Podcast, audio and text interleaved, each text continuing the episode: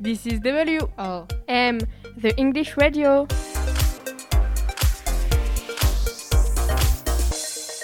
Hello, this is WRM, the English radio. Welcome to the cinema quiz. Today, our guests are Caitlin and Linda.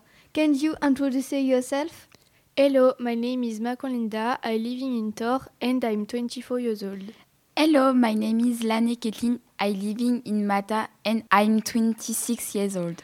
Okay, thank you, girl. Are you ready? Yes. Who created Titanic? James Cameron created Titanic. Yes, very good. Next question. How long did the shooting of Avatar last? The shooting of Avatar lasted 7 years old. No, you're wrong. The shooting lasted three years. Next question. Who created Harry Potter? J.K. Rowling created Harry Potter. Yes, very good. Next question. In The Beauty and the Beast, in which object did Miss Samovar turn into? Miss Samovar tu- turning into a tipo. Yes, very good. Next question. What was the real name of Iron Man in Avengers?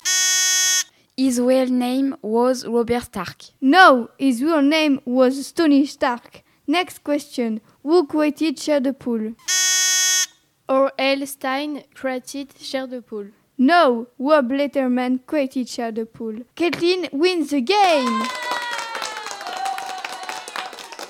so, Linda, congratulations, Caitlin. Thank you, girl. Goodbye. Bye. Bye, guys. That was. WRM.